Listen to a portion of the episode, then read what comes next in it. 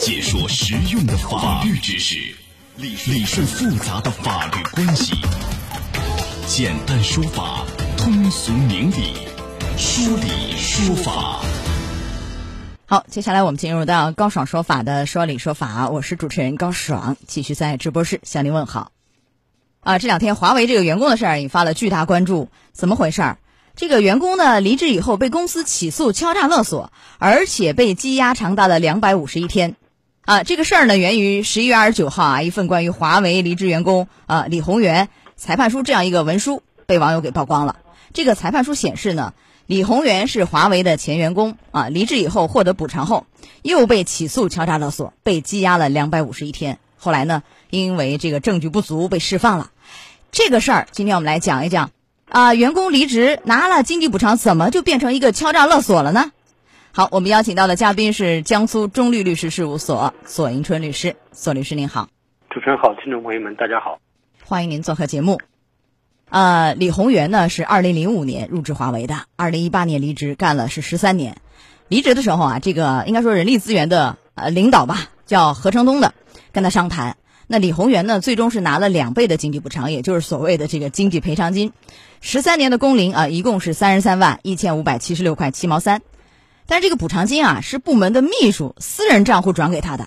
随后呢，李宏源被何成东告敲诈勒索。那最终检方认为证据不足啊，决定不起诉。在二零一九年的八月二十三号被放了出来，因为羁押了两百五十一天，给予国家赔偿，国家补偿是十万呃七千五百二十二。后来，这个检察院也向华为和巨化集团发函啊，为其恢复名誉。但是这个事儿呢，你看李宏源说了，从自己被羁押到释放，华为没有向他做任何的解释、沟通和道歉。当然，昨天了，因为这个事儿引发了很大关注，以后华为最后是说了一句话，有了一个回应啊。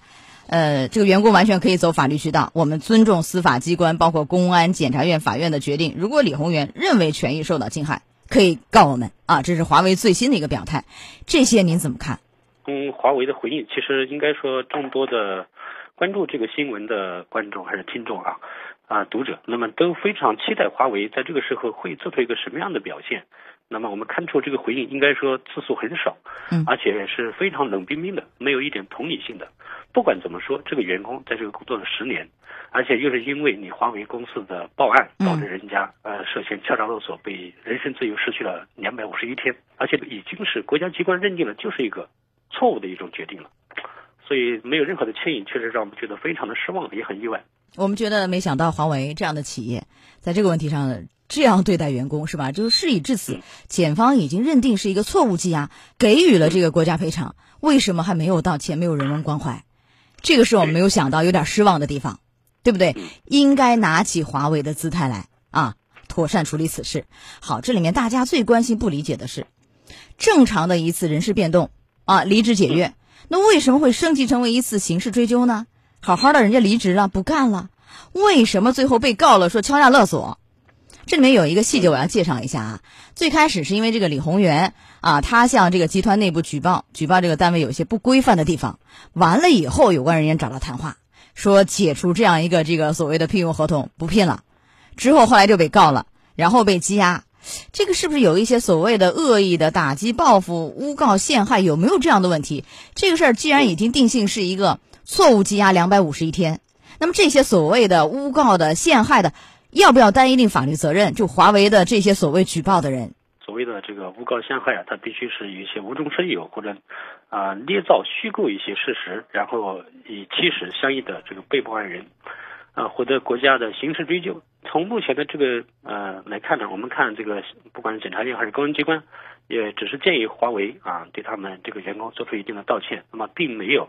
啊，对这个相应的华为公司或者是华为公司的这个报案的人员、法务人员或者是人力资源部门的人员，采取呃刑事的强制措施。啊，对，是这个检方没有采取刑事的强制措施，那不代表就是一定不涉及到一些违法甚至是犯罪。我想请您从目前的这个案件来分析一下，像这样的他这个领导啊，人力资源部门的这个何成东，啊，包括其他一些相关人员吧，又去去这个诬告啊，去告他，有没有可能会涉嫌什么？诬告罪或其他一些刑事犯罪，这有可能吗？您分析一下这一点。目前呢，就是说，到底他当初以什么样的理由去报案的？比如说，我们看到新闻中是说，公司这个这个员工离职补偿的那个当中，说这个员工威胁将资料呃外泄披露，然后要求公司予以补偿。实际上，如果说真的是存在这一种情况，那么可能就是涉嫌了敲诈勒索。那么如果说这种情况是不存在的，也就是说是这个公司华为公司的人恶意的去无中生有的，是去捏造出来的，那么这个我觉得他就涉嫌了这个这个事实，那么就是这个员工他捏造出来的了。因为是这样啊，就是李宏源呢，他其实也很有心，就是整个去谈拿经济补偿金的时候，全部做了录音，口袋里有一个录音笔，整个全录下来。后来呢，检方啊，为什么又反复补充侦查去调查，认为不构成这个敲诈勒索？因为整个谈话的过程是非常愉快的，甚至还有有说有笑，完全没有什么以此来敲诈呀、威胁勒索，呃，占有这个钱财，完全没有这样的。所以最后这个案件能逆转，就在这儿有这个录音。联想到我刚刚讲的那些，是吧？因为这个李宏源举报了，很快饭碗没有了。不仅没有给他经济补偿金，给的时候也很奇怪，直接是从个人账户打到这个李宏源账户，这是为什么？然后后来就去告他说你敲诈勒索，这一系列难道从目前来看，这些因素加在一起，何正东等人诬告罪的可能性到底大不大？您再分析一下，如果构成的话，那么可能量刑有多大？呃，如果说刚刚这些事情，比如说呃捏造了。所谓的这个员工要对华为公司或者对这个公啊其他个人啊进行一些无中生有的虚构的一些事实，以驱使这个员工被公安机关追究刑事责任，那么这个就符合了这个诬告陷害罪的一些犯罪构成了。那么如果是符合这个罪名的话，那他的啊量刑呢是分两种情况，一个是三年以下有期徒刑、拘役或者管制，造成严重后果的是三年以上十年以下有期徒刑。啊，十年以下有期徒刑，最高就到十年以下。好，那就是所有的这个个人，比如说参与的何成东或者其他的袁某是有这种可能性的，啊，构成这个犯罪有可能性。但是这个是一个个人犯罪吧，就所谓的诬告罪，单位华为不会因此而触犯刑事问题吧？这个不会吧？是不是啊？对对，诬告陷害罪的犯罪主体是自然人，也就是个人啊，单位不是这个罪名的一个犯罪主体。好，那么还有我们想问一下是什么？你看整个案件错误羁押，所以最后给予国家赔偿。那么在整个环节，包括公安前期的立案，啊，包括后期检方的一些处理方面，有没有一些呃违反规定的工作人员？这个要不要受一些惩处呢？就整个这个环节当中。呃，这个应该没有，因为这个公安机关包括检察院，他们的立案的时候，那么是根据证据来的嘛。那么到底最后确定这个员工有没有对单位进行敲诈勒索的行为，是通过证据不断的呈现，最后把这个录音拿出来，以证明，哎，他当时确实没有实施这个行为。那么实际上公安机关也是在不断的调查，或者是检察院的不断的去对这个案件进行分析、论证，最后得出一个不起诉的决定。这个案子不起诉也是因为证据不足而不起诉的。啊，所以这个里面应该暂时没有看出来啊，公安人员或者或者其他人员有什么徇私枉法的情况。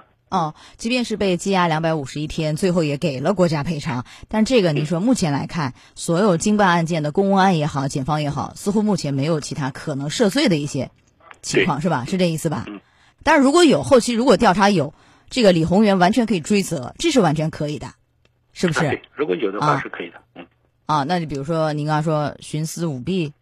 是吧？啊，对，类似的一些罪名等等这些罪名啊，有可能。好，那么这样一个案件，其实大家引发了巨大关注，在哪儿？因为是华为。那没想到，您觉得华为在这个事情上反映和暴露出哪些问题？呃，一个是呃，对员工离职的时候，那么所要的经济补偿，那么这个是一个很不管大公司小公司都存在一个很正常的一个。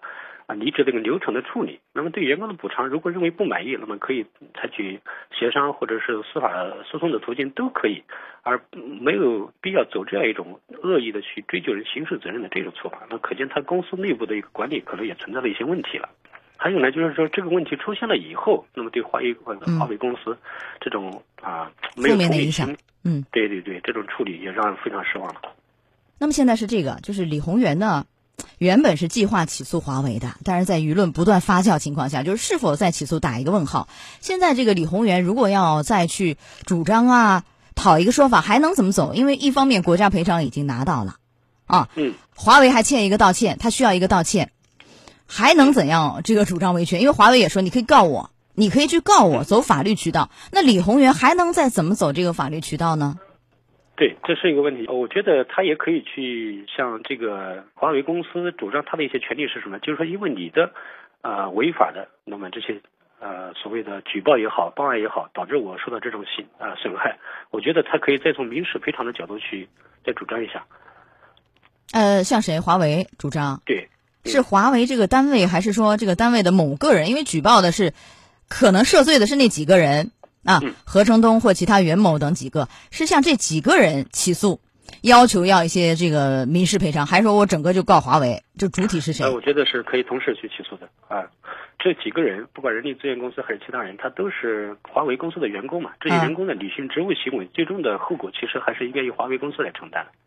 那这个叫什么呢？叫侵权吗？就是从呃法理上主张这个叫什么？因为您说是可以主张民事赔偿，是哪一个问题的侵权导致这个民事赔偿啊？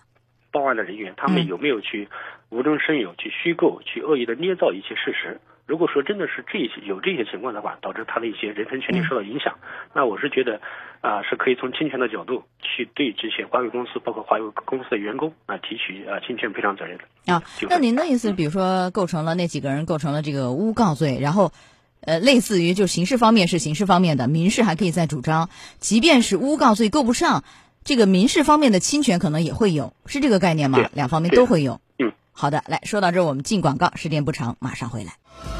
高爽说法正在直播，高爽制作主持。